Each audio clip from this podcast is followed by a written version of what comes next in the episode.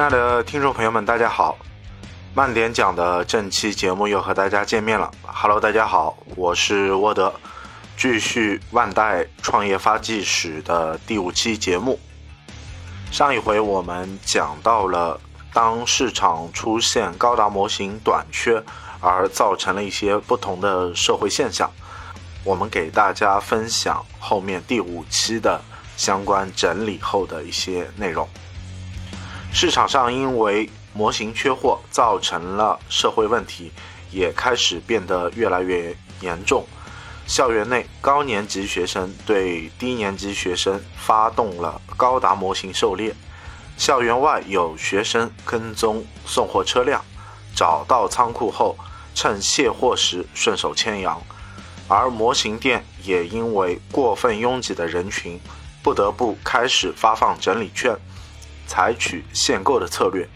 并将上架的时间改到了周末，而一些奸商也在看到高达模型这么火热，动起了歪脑筋，将金井科学和青岛社等公司一些冷门的模型和高达模型放在一起进行打包销售，并以缺货为由肆意提高高达模型的售价。一九八二年一月二十四日，在大荣百货公司的千叶县松户店内，有大约二百五十名小学生在商店开门时涌向高达模型柜台，结果在自动扶梯附近造成了严重的跌倒事故，最终导致十多名学生受伤，四人重伤。没过多久，东京又出现了。几场因为使用模型溶剂引起火灾的新闻，为此万代模型又不得不在再版的模型说明书上提醒玩家爱好者注意，让模型溶剂远离火源。接连的事故让原来和模型毫无关系的社会版新闻也开始指责万代模型。而负面新闻的增多，也让不少人觉得高达模型可能就要凉了。不过，正所谓黑红也是红，原来根本不看动画的这些人，也在这些新闻的驱使轰炸下，对塑料高达模型产生了兴趣。高达模型热开始进入鼎盛期，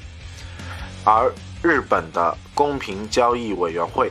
也在这个时候开始盯上了万代模型。他们一方面要求万代模型证明自己没有使用不正当的饥渴营销的营销策略，一方面要求万代模型停止将销售给那些肆意提高模高达模型售价、采取捆绑销售策略的店铺。不过，万代模型此时已经采用了违反劳动法的十六小时工作制，生产力确实已经达到了极限。所以，为了消除这些印象，只能采用最后的手段，停产包括一比四八的机甲师团系列在内的其他所有模型产线。都只为高达模型开始服务。同时，万代模型也警告所有店铺不得随意提高模型的售价。对于捆绑销售，万代模型认为这是商家的正常销售手手段，自己也无权干涉。拒绝了公平交易委员会的要求。一九八三年的三月，万代为了上市，合并了旗下。包括万代模型、Poppy 在内的七个子公司，以事业部代替原来的子公司成立的新生万代，而 logo 也是将“万岁”的小人改成扁平化的英文字母，从此万代模型不复存在，取而代之的就是 Hobby 事业部。到了一九八四年的上半年，仅凭零零七九一部作品，发售不到四年的高达模型，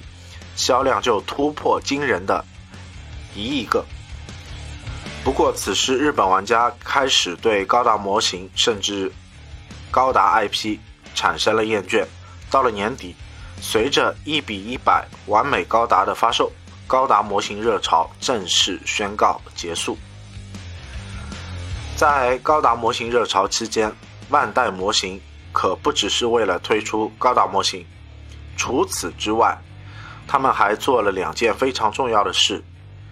进军食玩界和研发多色成型技术。一九八零年五月，山科成接替山科直治，成为了万代第二任的社长。和山科直治不同，山科成的志愿是。做小学馆的编辑，对玩具一直没有特别大的兴趣，所以接任之后，山科成把目标定成将万代株式会社打造成影视、游戏、食品等多个领域方面发展的综合性娱乐公司。一年后，万代便开始正式进军食玩界，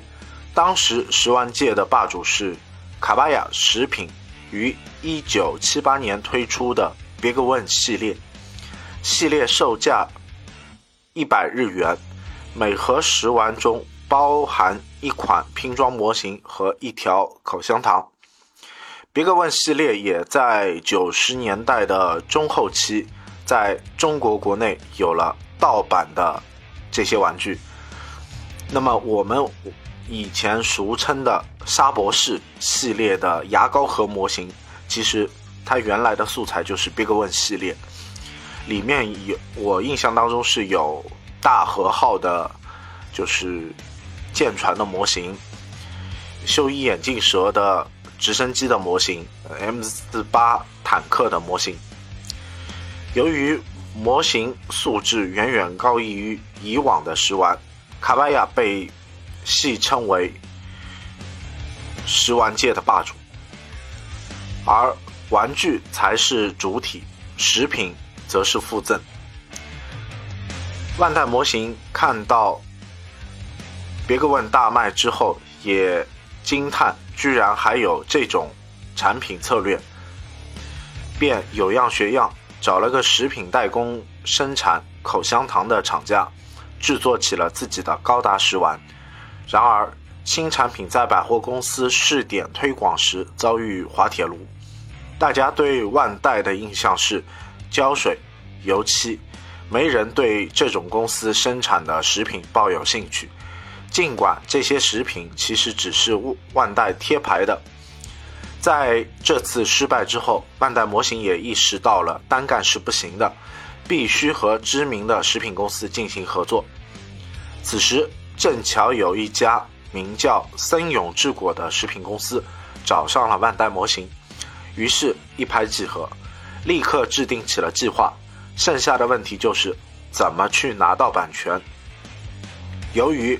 此前生产 Big One 的卡巴亚已经从创通获得高达食玩的制造权，所以特番部的重吉昭志非常担心创通会由于不愿意将制造权再交给第二家公司。这时，他发现自己的担心都是多余的。由于高达模型带来的巨大利润，创通很干脆的就交出了食玩的制造权。一九八二年的三月，万代模型正式联合森永制果，发售了售价一百日元的食玩机动战士高达巧克力系列牛奶糖。十万中均附带了万代模型最新研发的免交高达模型，从此，十丸也成了高达周边中一个重要的组成部分。而森永制果也在之后和万代模型一起成为 Z 高达开始阶段仅有的两个赞助商之一。不过后来由于著名的格力高森永案。爆发，森永治果不得不中途退出。那么这个案件，大家也可以通过 B 站的一些视频的解读，或者是微信的一些文章，可以去找一找。一九八四年前后森永制果的这个相关的案件。一年后，Hobby 事业部的负责人迪野厄斯考虑到公司模具部已经成立了快两年，想接受一下新的挑战，这就从德国 Logo 以巨资引进了多色成型机，并要求圆光金星的樱井星光、三浦一泽等秘密研究这项。新型技术。那么，什么是多色成型技术？多色成型是一种将多色材料通过单个或多个流道实现一体的成型注塑工艺。注意，这里的多色并不单指颜色，也可以是不同材质，也可以是同材异色。多色成型技术可以有效地减少开模次数，缩短成型时间，节约公司成本，所以并不少见。但是市面上多色成型基本是二色成型，而迪野引进的却是最先进的四色成型机。一九八三年七月，在练习三个月之后，Hobby 推出了。使用多色成型技术的第一款产品，一比二百五十的元祖高达模型，售价两百日元。由于大部分玩家对于多色成型技术还不了解，所以 Hobby 将这一技术起了一个比较形象的名字——以罗普拉，也就是带有分色的模型。如果你还是不懂这个单词的含义，也没有关系，因为 Hobby 还会用一个霸气的英文拼写来解读这样一个词汇：Super Action Model，也就是超级注塑模型。怎么样？这个名字是不是听起来比？一般模型要强得多。除此之外，Hobby 也在模型峰会的说明书上特别强调了，这次使用的是最先进的四色成型技术。四种分色对于高达来说，当然没有什么问题。本来机体颜色就多嘛，但是对于扎古来说就比较难办了，自带的颜色太少，只能强行将关节。调成黄色，这也算是一种分色。对这个新系列充满期待，但是现实，大家普遍认为高达模型是要改造和涂装的，所以对于模型的分色需求并不是那么强烈。再加上比例只有一比二百五十，和其他的一比一四四的模型无法达到同比例，所以最后也没有。获得理想的销量，只推出了元祖高达模型，红绿扎古和老虎四座就被打入冷宫。不过，除了销量之外，以罗普拉被暂时封存的另一个重要的原因就是它的良品率太低。不过这也是没有办法的事情，毕竟技术员只学习了三个月时间，实战经验太少。所以之后很长的一段时间，Hobby 都在默默地进行着工艺的改良。八月，时隔一年零一个月，终于推出了以罗普拉的新产品，售价六百日元，一比二百五十的计战机。由于技术人员已经积累了一年多的实战经验。所所以这一次的良品率得到了大幅的提高。不过，正如阿姆罗 New Type 觉醒一样，开始嫌弃高达的反应太慢。好，Hobby 也在熟悉多色成型技术后，开始嫌弃了这款来自德国的多色成型机。在面对小零件、复杂零件时，非常无力，特别是后来。研发使用不同材质构成的一体成型关节，每生产六个零件，只有一个合格品，是让迪野最终决定和东芝一起合作开发一款真正满足万代需求的多色成型机。宣布已经拿到高达商品权利不久以后。有一位名叫岩濑昭人的先生，为了帮当地模型店招揽顾客，手工自制了一款一比一百的扎古模型。在这款模型上，原来招人并没有使用更普遍的胶板堆积的搭建模型的一个方式，而是用了难以控制的保利土完成了造型。其高超的制作手法和作品高完成度，吸引了大量的模型爱好者的。驻足观看，而这件事也经过人们口口相传，传到了 Hobby Japan 主编市昭秀树的这里。于是市昭秀树便亲自前往模型店进行采访，并在 Hobby Japan 三月号上刊登了这款作品。从这时开始，自制高达模型热潮开始在日本民间蔓延起来。而东京的 Hobby Center 远藤店，一个刚刚成立不久的模型团体，Steam Base，也有三个人加入了这股热潮中。他们分别是制作夏亚勇士的小田雅弘，制作夏亚魔蝎的胜利国弘，以及制作夏亚扎古的川口克己。不过和岩濑昭人不同的是，这三位选择的是更传统的胶板搭建的方式，所以这三款自自制机体也在之后刊登在《Hobby Japan》的八月号上，而川口克己也成为杂志《Hobby Japan》上第三位自制扎古的模型人。不过搞笑的是，这本杂志把川口克己写成川。田克己还把夏亚扎古写成了勇士。另外，不知道大家有没有注意到一点，Steam Base 制作的都是夏亚的机体。这当然并不是说高达就没有人气，而是因为 Hobby 在发邀约时，特地将手工制作高达模型的席位留给了岩濑昭人。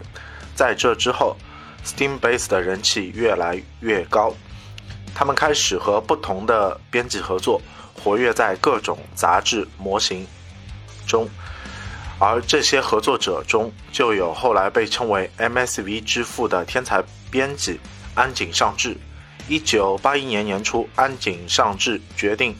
花二十多页的篇幅，在德间书店的动画杂志制作一期模型。特辑，在特辑中，除了采访万代模型工厂外，安井尚志还打算安排万代模型大和原邦男和模型玩家坐在一起畅谈模型历史的特别企划。在模型玩家人员方面选择，其他编辑也向他推荐了 Steam Base 的小田雅弘。小田雅弘则在接受邀请之后，又推荐了同社团的高桥昌也和其他社团的小泽信士，而万代模型方面则派出了高达模型的负责人松本悟以及美术设计方面的负责人内田佳治，阵容可以说是非常豪华。在座谈会中，大和原邦男表示自己设计的高达初稿其实并没有考虑到。高达该怎么动起来的这个问题，因为动画的魔法会解决这个难题，所以对于万代模型真的将其立体化还是很佩服的。而小泽幸是在对谈中指出，当前模型市场动不动就有绝版的风气，给他们这些玩家带来了很多的困扰。他现在每次购买模型都要买一堆，就怕下一次再也买不到了。而万代模型的松本悟则表示这点放心，高达模型会保持再版。不过他也有疑问，觉得模型再版时是不是该换新的包装比较好？而高桥昌也则提出，希望模型再版时也能保持原来的包装不变，因为包装的变更会导致所谓老版本的绝版，还是会扰乱市场。从后来的高达模型贩售模式来说，松本物应该是把这些意见都听进去了。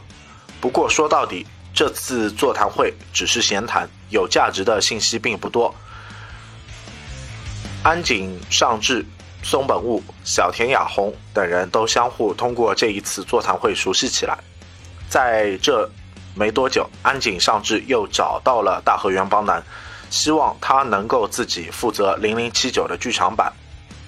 并绘制几幅崭新的机体设定图。由于日升当时纸质刊物方面版权管理非常宽松，所以大和原邦男就大胆地为该书设计了湿地、炮击、水中和沙漠四种新型的扎古。而杂志为了这些插画起了一个标题，叫做《高达变奏曲》。而这便是 MSV 系列最初的起源。不过这些机体毕竟只是随意设计的，所以设定方面就显得非常简陋。而湿地扎古的介绍只是加了一层防水涂层而已。即便如此，这些插图还是在粉丝之间起了热烈的讨论。于是，安井上志决定让大和原邦男创作更多的原创机体。某天，他带着 Steam Base 的小田雅弘、高桥昌也、川口克己三人来到大和原邦男的工作室，向他发出了邀请，一起来做高达。就这样，一个由安井上志担当制作人，大和原邦男负责机体设计。小田雅弘进行细节补充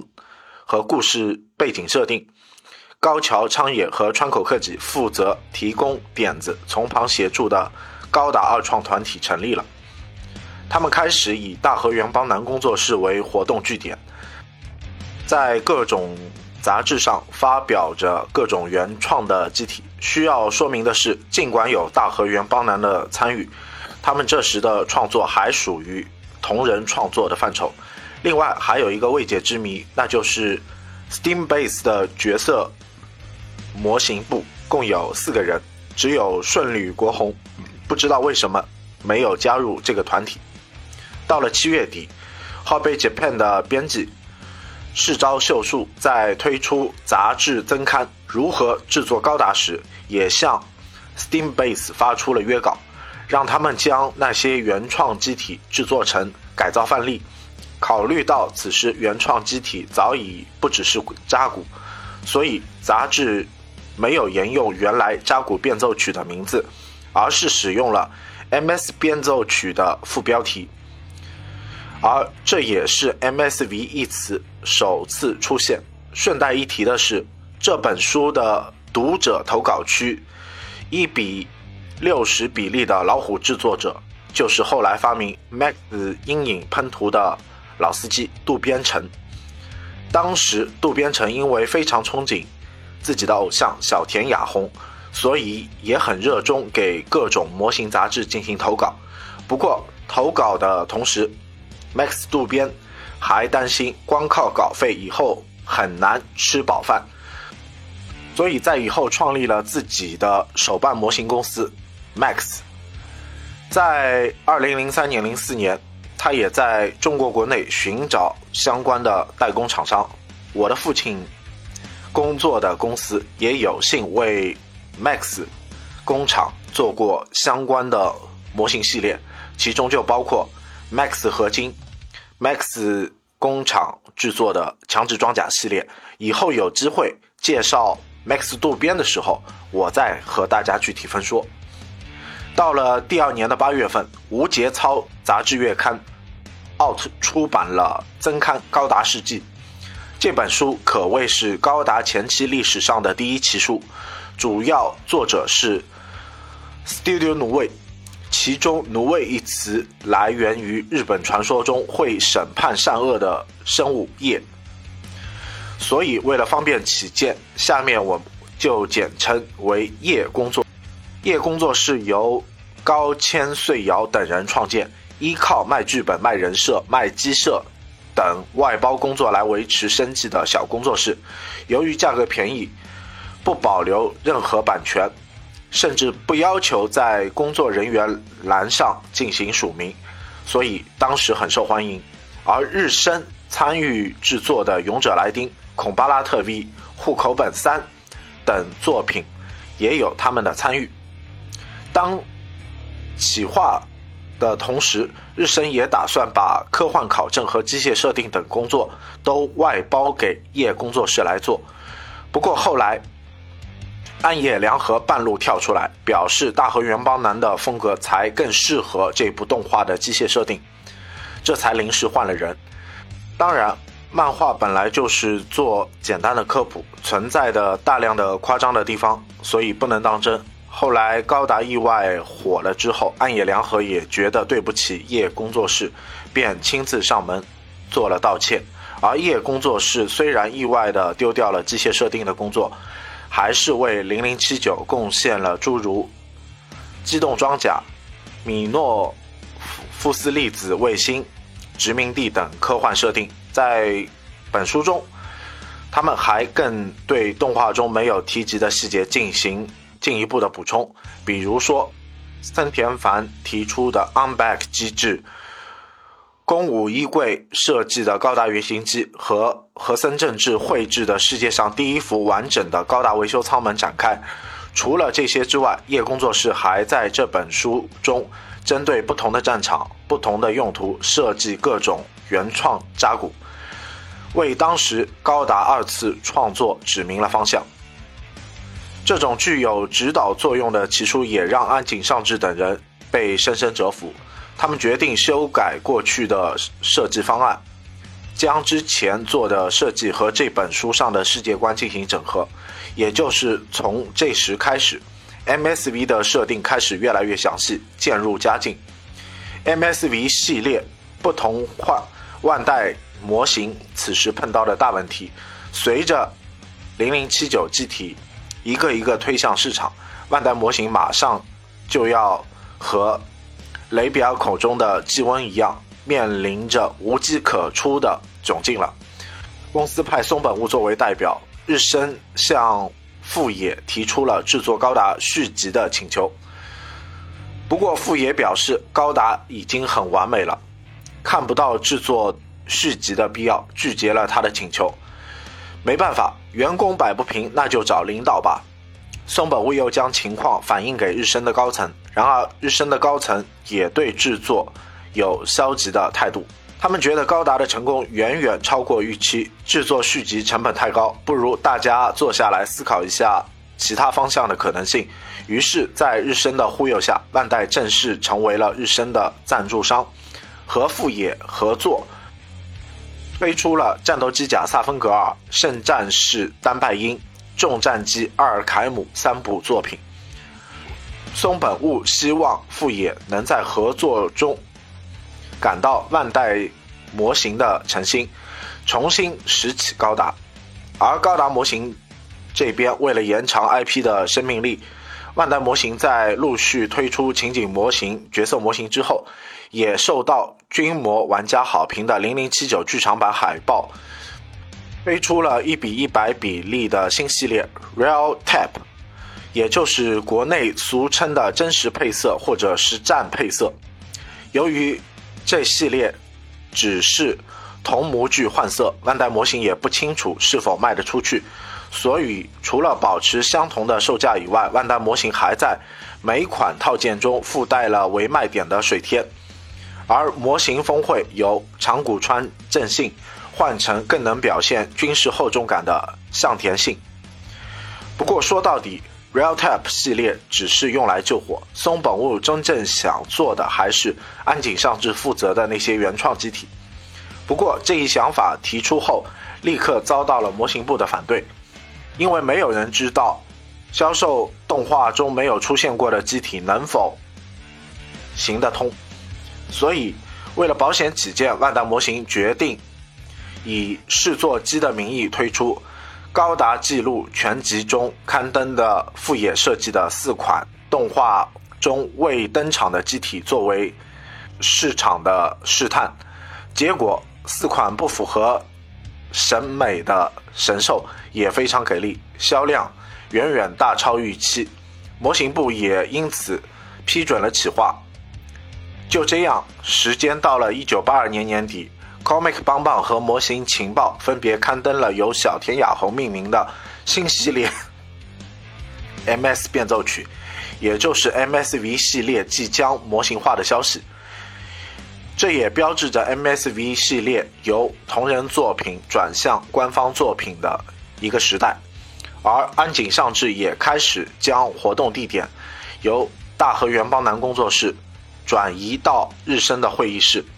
考虑大部分 MSV 机体是由儿童杂志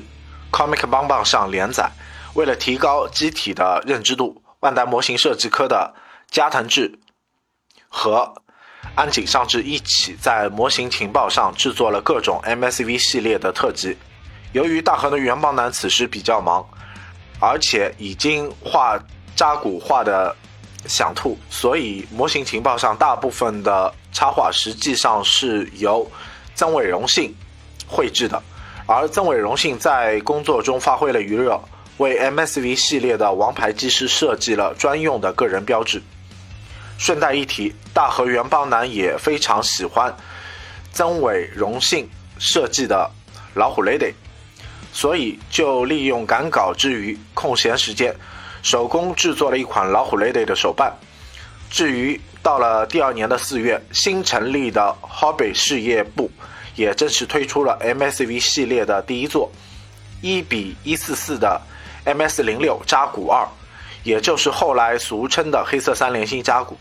在模型峰会上面，长谷川正信和上田信之后，高达模型系列又迎来了第三位设计师。在战斗机甲萨芬格尔中表现出色的石桥千一，被破天荒的允许在峰会上进行署名。这种荣誉在万代四十多年历史当中，没有几个人可以享受到。MSV 系列在上市后，马上凭借厚重的机设和厚道的全新开模，在核心粉丝间取得了非常高的口碑。为了扩大影响力。Hobby 还在十一月推出了使用发泡塑料制作的一比三十比例的黑色三连星扎古，这也是当时最大的高达模型。说到底，MSV 系列模型不是各种原型机就是扎古。换装秀对于路人粉来说吸引力还是非常有限的，销量很快的进入了瓶颈期。不过这也是没有办法的事情。不过，安井也意识到了这一点，模型要卖，归根结底还是要依靠高达，所以他最终决定让小田雅宏和大和原邦男以漫画模型《狂四郎》中大热的完美高达为原型，推出 MSV 版的完美高达，也就是 FA 七八全装甲高达，并且想尽办法将全装甲高达模型化，显得更合理。一比一四四比例的全装甲高达也不负众望，成为整个 MSV 系列销量中最高的模型。然而，在几个月的安稳期过去以后，MSV 系列也开始遇到了素材的枯竭、无机可用的问题。为挽回热度，一九八四年，安井上志在 TV 杂志《Comic 帮帮》上线后，公布了接档 MSV 系列的新企划。MSX 设计计划提出了一个假设：如果当初零零七九动画没有被腰斩，那么后续会出现哪些新机体呢？而 MSX 就是针对这部分剧情进行补完。这些新机体仍然由大和原邦男负责，而故事背景由零零七九的脚本之一新山博志来编写。应该说。企划本身还是很吸引人。到了五月的静冈模型展上，作为参展商的万代，在一个摊位上公开此 MSX 企划。富野正在编写新小说《逆袭的夏亚》，这一套组合拳让不少高达粉丝被搞得糊涂了，以为 MSX 企划变成逆袭的夏亚中的登场机体。结果万代只能在随后的模型情报上进行辟谣，说这只是个误会，两者并没有任何关系。至于